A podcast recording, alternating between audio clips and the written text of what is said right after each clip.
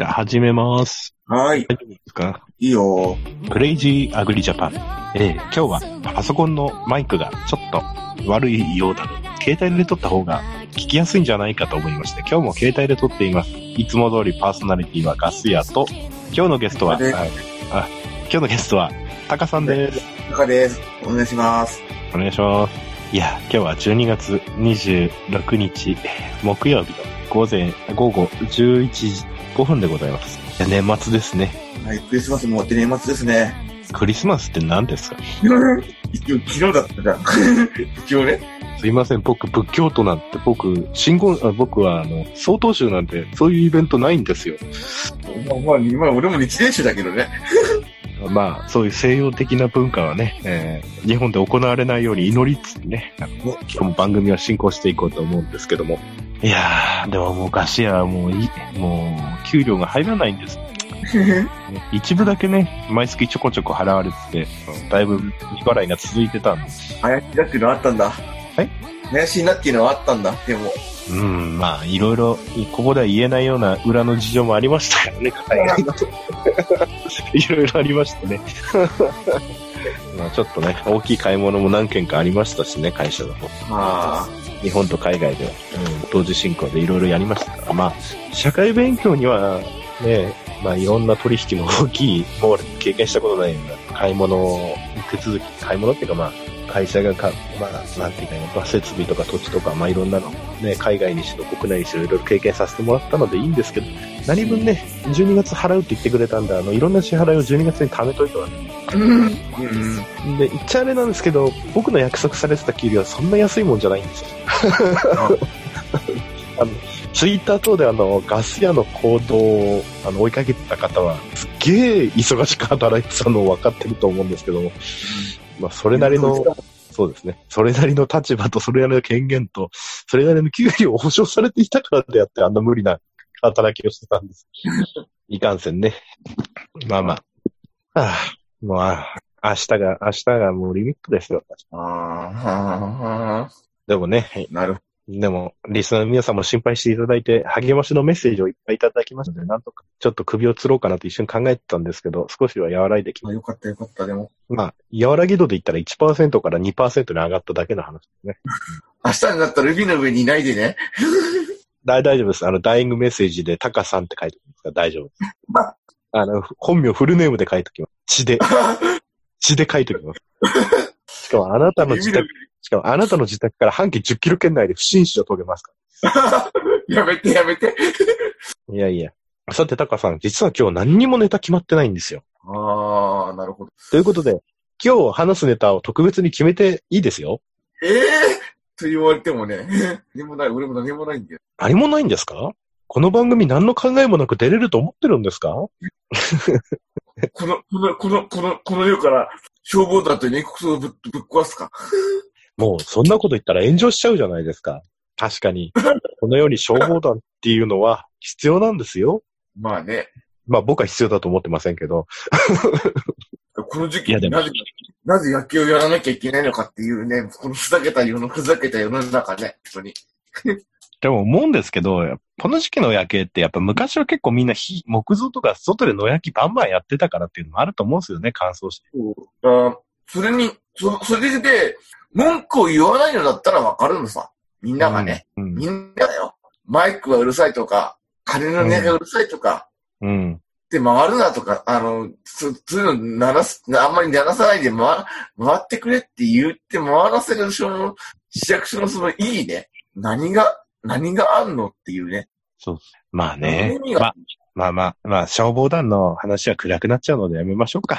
まあね。いや、実は1月1日から、あのー実は YouTube 始めようと思う。ああ、言ってたやつね。だけど、まあ、アップするのは1月2日からになるかなとは思ってる。ああ、1日からスタートするので、1日から動画撮って、で、2日目に上がるので、あの、ね、ガス屋の1日3万円稼ぐ生活。なんとかし、なんとかして1日3万円を稼ぐ。3万だったら稼げるんじゃねえの？今、今の世の中だと。1日3万って大変だと思うよ。うん。だって、バイトやったって1日3万なんないからね、普通のバイトだ。なんないか、なんないね。だから300、334日だから、いす年、年、年、年、年間の総収入が1000万になるよ。計算で1日3万円平均。もう、どんな方法を使ってでも稼ぐというのを目標に毎日動画を撮っている。で、俺の予測では多分3ヶ月目ぐらいに多分チャンネルが多分広告収益化できるようになって少し楽になっていくんじゃないかななんて思ああ、やっぱ内容だろうね。まあ誰かと、誰か、誰か芸能人でも見て見つけてくれば早いんだろうけど。う。なかなかね。なかなかね。まあ本当にできるかどうかは、私が 年を越するかどうかにかかっているわけ。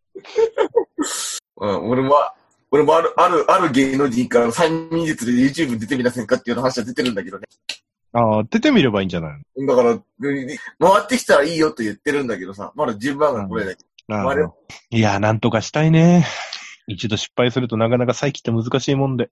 まあでも、どうすれば急するって本当に毎日のその日の生活しか考えない。なかなか辛いよ。うん誰かさ、家にさ、あの、ねえ、まんじゅうの人で300万円とか言って持ってきてくんないかね。でもこの時期になると、俺、一時期みんなね、銀行行って何百万も下ろしてっていうのやってたけど、昔は。今はね、そういう、んないからね。まあ今回給料で俺当てにしてたんだけど。そこそこそだよね。議員みたいにさ、あの、ねえ、おお菓子の人に300万円とか言って持ってくんないかね。うんとだよね。まあそんなこと当てにしててもしょうがないからね。うんもうね、ツイッターでね、でもやっぱりその、ちょっとこれはできないなっていう、やっぱ倫理観が働いてさ、あツイッターでさ、実名さらして銀行口座をさらして寄付お願いしますってやろうかなと思ったけど、これはさすがに人としてどうなのかなと思って、あの、やらなかったけど、あ理性が働いたんだ、やっぱり。理性が働いたし、うん、やっぱね、ね、助うん助けてくれようとしてるリスナーさんも確かにいるから頼りたくなるんだけど、うん。クラウドファンディングしちゃえばよかった。何？クラウドファンディングしちゃえばよかったじゃんよ。いや、クラウドファンディングやるには期間がみちょっと足りないし、ああ、そ、あの、期間か。そっかそっか。必要なのは just now だから。ああ。just now, just now, just now. メルカリなんかも本出してリスナーさんに支えてもらえばっていうアイデアもあったんですけど、メルカリも数ヶ月先だしね。まあ N 国党の立花さんみたいに年利10%ぐらいで募集した方がまだ可能性あったかもしれない。そういう媒体、ね、媒体あれば。まあ確かに DM に貸してあげるよって言って、あの、少し貸してあげてもいいよっていう方がいて、銀行口座を教えてくださいって方も何人かいらっしゃいましたけど、本当にありがたい話ですけど、まあまあ、あー悪いそまあそこまで、そこまでガス屋はもう、やばい危機的な状況に。いや、でも働いた分、ねえ、はあ、貸した金とかで働いた分の金だからね。それはひどいもんがあるよね。働いたものが入ってこないんだかうん、でも俺も経営者やってたから、まあ会社の通帳もインカムも全部預かってるからね。ら。中身も分かってるし、まあ大きいプロジェクト複数で同時進行してるのも分かるし、今が一番キャッシュフロー底ついてるのも分かっ、薄さは分かってたんだけど、うん、未払いはひどいじゃん。まあね。それはないじゃん。まあ1月にまとめて払うって言ってるから、それを信用するしかないんだけども。でも、そうやってずれて、ずれて、ずっとずれてきてるんでしょ？まあ、今は。だから、はあ、イメージしかなっちゃうよね。本当に。誰か年利10%でいいから貸してくんないかな。で、ね、年利で、それ、トトイキになっちゃうんじゃないの？トイチは、トイチはやばいからダメだね。なっちゃうんじゃないのみんな。今の世の中トイキだよ。ああ。じゃあ久しぶりに、久しぶりにあれかな。あの、ファーマークライシスの私の経験であの、大車輪、通称大車輪っていう方法を詳しく解説していきますかね。うん。うん。いいんじゃないですか？知ってますか？大車輪って。知らない。あんまよく知らない。あの、大車輪っていうのはですね、小さな借金を大きな借金で返していく手法なんですよ。ダメじゃん。いやいや、ダメじゃなくて方法としてある。そうなんだ。うん。中小企業がやると、まあ自転車操業にしか見えないんだけど、あの、大きい企業はみんなそうだよ。へえ。大きい企業はみんなそうーん。う。だから、あの、ベンチャーとかで急激に成長してるように見えるんだけど、うんうん。あの、ダメになるときすぐコテンって言っちゃうのは、その、多分大車輪をやり、大車輪が止まっちゃったから。ああ。だからそう。だから、なんて言ったらいいのかな。まあ、まず例えば、あー100万円の借金で創業するとするじゃないの。うん。で、ぼちぼち、例えば年間10万円の、あー税金、税引き後で年間10万円利益が出ますと。うん。そうすると銀行にしてみればもう、あれじゃない、利息入れたって、こう、会社が、利益がね、利息払ったって残った10万円出てるから、有料企業じゃない。そうだね。で、会社成長していくのにまた新しいプロジェクトを立ち上げるわけ。そうすると、じゃあこのプロジェクト、このプロジェクトの分、例えば300万円かかる。うんうんうんうん。でもそのまま300万円借りて、で、前の借金もあったりするとちょっと大変だから、前の借金と合わせて400万円貸す。それで100万円返して、400万円のローンで組み直しましょう、みたいな。ああ、そういうことね。ああ。で、今度300万円のプロジェクトが今度どんどん行って、会社の規模が整ってきたら、じゃあ次は1000万円の仕事を、プロジェクト立ち上げて、じゃあ1000万借りるけど、1000万から1400万借りて、1000、今度前の400万の借金を返してっていうのが大借ああ、なるほど銀ね。行としてはずっと利息を取り続けられる。で、元本が大きくなればなるほど、銀行は利率がちょっと下がるけど、うん例えば100万円の時、例えば5%で貸してね、年間5万でしょ？利息。うん、そうだね。で、400万で4%にしたって、えー、ししこれ16万。うんうん。今度1400万になって2%になったって、今度年間28万。だから銀行としては、どんどん利息収入をその会社で増やしていくには、貸した方がいい。いいんだよね。うん。これが、これが大車輪。ただ、この大車輪はね、あの、止まるとすぐ終わっちゃうんいや、常に言えば、うん、うん。言えば自転車、自自転車だからね。農家に当てはめるんだったら、常に、あの新しい事業とか部門を作り続けるとか、ハウスを建てるだとか、そうだね。原価償却がなきゃダメだよね。そう、原価償却を例えば、例えば1000万のハウスだで10年償却で、そうすると、耐用年数、まあ、まあ、本当はね、計算微妙なんだけど、ざまあ、あー消費税の10%は、あー、10%、あ、でも、利益出てると10%返ってこない。まあいいや。あまあ1000万、うん簡単なケース、細かい計算はしょってね、1000万のハウス建てても、年間100万の払いで、原価償却100万だからその分で当て込みで払えるでしょっていうのが、なるほどね。うん。考え方としてはね。うん、あるほどな。うん。原価償却分あれば税負担も減るからっていうう。ん、なるほど。だけど農家でそれやっちゃうと、で、またね、あの、補助事業とかで制度資金受けてる人は受けやすいのが、あの、整理資金とかね、借金をまとめとかね、あるから、結構、結構大車輪の罠にはまっていく人は多い。新しい事業を立てて小さい、前の借金と合算していくという。本当に言えば自転車、自転車商業やってるようなもんだからね。そうそれをね、やってるうちってね、すごいね、払いが楽なのよ。何が楽かっていうと、例えば200万借金しててさ、ちょっと今年払いやばいなと。まだ帳簿上申告してる前で現れてないと。前年度までまあ、申告書も、決算書も、利益出てる、すごい右肩上がりの事業だと思う、思うじゃない。そうだね。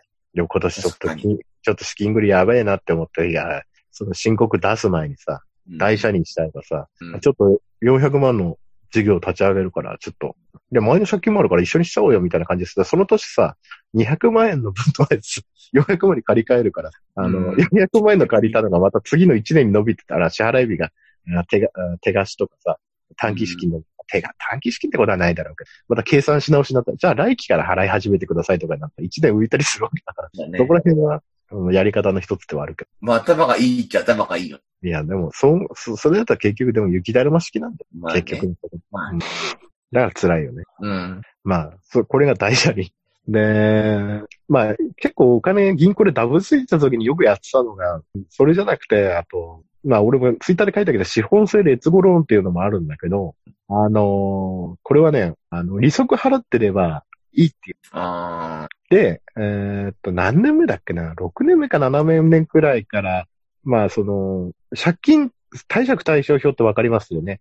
あ、わかるよ、わかるよ。わかりますよね。よ。その資本性劣後ローンっていうのは、あの、支払いがすごい長いスパンで、まあ、元本返すのがね、後に送る、あの、見られてるから、うん銀行の内部書類で見るときにそれ借金じゃなくて資本として見出すの。ああ、なるほどね。なるほどね。うん、うん。なるほど。なんとなく。わかるね。で、だけどね、ちょっと利息高めなんだよ。だからそれで返していけば、あの、利息払ってればいいですよ、みたいな。で、銀行は利息でどんどん見る。まあまあまあまあまあ、回るわな。うんうん。6、7年後ぐらいには、その、えー 6, 年から6年からマイナス20、あ10%だったか20%ずつ減らしていくのかな、その、見なすのよ、評価を。で、それ仮にその会社とか事業体がダメになった時も、その借金っていうのは一番後回しにしたから、うん。その分まあ利息設定は高いんだけど。ただうん企業としては、お金をさ、本当にレンタル料払って借りてるような。まあそうだだから10年、10年スパンで成長を見込めるから、その間はずっと利息払ってる。で、その利息は税金の経費として、税金、税法上の経費にもなるし。うんまあ、なるね。まあ、危ない、危ない橋渡りな感じもするけどね。まあね。あと、金融とかだとだな手形とかあまり最近、手形とか、手形とか、農業法人で手形出してる人あんまり見たことねえです。まあ、ないね。まあ、普通のね、なんかちょっと、ちょっとしたさ、企業さんとかだったら手形あるけど。あ支払いでね、約束手形もらったりね。あるけど、さもないよね。うん約束手形送ってきたところは潰れたからね、うち。やべえなとは思ってた。農家に約束手形送ってくるから、ね、支払い手形。農家だ手形は、まあ、付けっていうのはね、まあ一種のまあ、手形だけどね。手形、まあ手形っちゃ手形。あ、そういえばなんであの、不当たり出すと倒産するかわかります？いや、よくわかってない。あの、短期間に手形の不当たり2回出すと、その会社はもう銀行取引ができなくなるんです。あ、信用なくなるのね、やっぱり。いやいや、取引ができなくなるんです、銀行。あ、そうなんだ。あ、信用とかじゃなくて。だ一切の、一切の、だから、あの、事実上の倒産ってみなされる。へえ。もう、そういうルールだから、あルールなんだ。不当たり一度目でもうだいぶ信用落ちるんだけど、手形。あ手形落とせなかったら。で、短期間に2度出すと、もう完全に。だけど、不当たり2回出しても、銀行を使わないで経営を回せるから。あの、あ。もちろん、その手形、例外はあるよ。2回不当たり出しても、うん銀行なんか使わないでうちは商売やるって言って、倒産させないでやってる人もいるけど、大体手形落とせないってことは資金ショートしてるから。あまあまあ、そうだよね。大体あの、債権者から、あは、まあ債権者が、あ参戦国裁判所に申し立てて会社の財産分割させちゃうけど、あうん。残ってるもん全部もう回収しちゃうみたいな感じになっちゃうんだけど、まああの、倒産の現場って見たことあるけど、いや、すごいよ、みんなトラックで乗り付けて、あるもの何でも買っても事務所から持ってああ、そうなんだ。うん。まあ、これはね、不当たりっていうのはそういう事実上の倒産になるからみんな手形は、その代わり手形っていうのは絶対現金と同じように支払い期日に3ヶ月とかに落とされるから確実な手形だ。だ結構大変なんですよ、その会社。この時期になるとみんな大変なんじゃないかな。そうだよね。年末だからね。そう。で、手形がね、約束通り降りないと何が問題か。手形って裏書きして人にどんどんどんどんその、移せるんです。うん。で、手形って例えば何月何日にこの額面通りのお金を絶対銀行に払いますっていう約束の手形だから、だから A さんが B さんに手形で代金を3ヶ月後の日付で払うでしょ。で、うん B さんはもっと先にお金が欲しいから C さんに裏書きして渡す。で、C さんもお金が払いたいから現金の代わりにこの手形、この会社信用あるからって D さんに渡す。で、その手形を決済しなきゃいけないのは A さんなんだけど、A さんが払え、A さんが、A さんが払えなかったら何が起きるかというと、あの、えっと手形最終的に持ってるのは D さんだから、あの、手形の浄土の時、裏に名前と住所書くとか、うんうんうんうん。あの、その順番に払い、支払い義務が生じていく。ああ、そうなんだ。へ で最初え。は、最初は振り出し人の A さんが払わなきゃいけないの、元々の手形はね。ああ、A さんがその時手形払えなかったら次は、その次に名前書いてある人とかどんどん移っていくから、手形が落とせないとどっかで大変なこあ誰かが、誰かがつまずくんだ。と。あとは、へで、銀、例えば最初の A さんと B さんのやりとりだけで終わったとすると、と A さんが B さんに代金の代わりに手形振り出すでしょ？で ?B さんは、その、3ヶ月後まで現金にしなければ、ほぼ満額もらえるんだ。けど早く現金にしたいじゃない？それ銀行とか業者に持っていくと、あの、割り引いて、割り、額面から手数料取られて割り引いて現金出してくうんうんうんうん。る。で、A さんが手形払えなかったら、何が起きるかというと、B さんもう現金化しちゃってるじゃない？銀行か業者行って。うんうんうんうん。次 B さんが払わなきゃいけない。その分、ああ。その手形の額面で。ね。だから、そういう風に手形やると、そういう風な円滑な商売ができなくなるから、短期間の手形を不当たり出すと、もうし商売信用されないっていうのはそういう。うん。なるほどね。多分今あまり手形取引見ないな、でも。ああ。聞かないよね。そういったのね。不当たりが出たとかね。だけど、よく業者とかでは、そういう専門の金融業者も。うんうんあと、会社法人で手形振り出してるときは、金借りるときも手形を代わりに返す。返す時うん。うんうんだ結局、あの、お金に銀行も貸してくれないから手形振り出して金融業者に買い取ってもうん。らう。500万振り出して400万で買い取ってもらう。金融業者に半年後に500万手形落とせなかったら、その会社倒産、事実上倒産なわけ。まあそうだよね。うんうん。そういうふうに資金調達する会社もある。うーん。なるほど。なるほど。まあ、なんでいきなり手形の話だったのか覚えてないんだけど、まあ、その、Crazy Agri Japan presents。こんな、こんな取引形態もあるよの回。何か、何か、あの、あれですよ、金融系で、今なら、今ならついでに何か喋れますかタカさん何か疑問に思ってることありますか？銀行。銀行か。でも仕事に使えない豆知識だけは持ってますか？う、何かございますか？うん。株式もあれ、生まれるよくわかってないんだよね。何が？株式のほら、ほら、なんつうの、その、ほら、な、よくあるじゃん、その、企業、企業買収でさ、何パーセントとかさ、うん。よくわかってないんだよね。だから、な何割持ったらあるとか。あのー株式っていうのは、株式、式会社っていうのはみんな株が発行されてて、まあまあ、うん。まあ、単純に言うとそれを一番持ってる株式、株主が一番、なんていうのかな、オーナーなんだけど、あのー法律であのーえっとね、3割超えると、えーっとね、取締役の派遣も強制的にできたの？うん。って言うじゃん。で、でも、なんか日産がなんか変な、え、まあ、へ変な人だ、その、向こうの国、まあ国とやりとりしてるからわかんないけど、その割合がなんか、ごちゃごちゃごちゃっていうか、よくわからない割合になってたりとかするじゃん。よくほら、国絡んでるとさ、うん。タコ絡んで、そういうのの、いやもうよくわかんねえなと思ってさ、く国絡んでてなんでそんな変わるのかなみたいな。うんうん。あれはね、日産の場合は潰れそうになったのは、ルノーがね、8000億出して、ほぼ株式取得したんだけど、支配はされたくないからって言って、特別、あれは特別な契約なんだよね。あだからあれも、事情、あの、持ち株数のルールにはちょっと、あ、あ、測れないんだ。そうです。まあ一応ね、えーっとね、えー、なんだっけな、大量保有報告書っていうのがあって、5%以上持ってる株主は、まあ、指揮法なんかにもこう、株主一覧載るんだけど、うん。誰がど何パーセント持ってますよっていうのは大体指揮法を見ればわかる。うん。で、あの、かいお親会社、子会社、連結決算の対象になるかっていうのも割合で決まる。うーん。うんだから出資にした株券だからね、出資、出資証券か。出資証券みたいな。そこ今有限会社ってほとんどな、ない、なくなったじゃん。まあ、あの、昔作ってある有限会社はいいんだけど、あの、有限、有限会社っていうのはね、今はもう、すもう株式会社にしなさいだから、うん、なってるよね。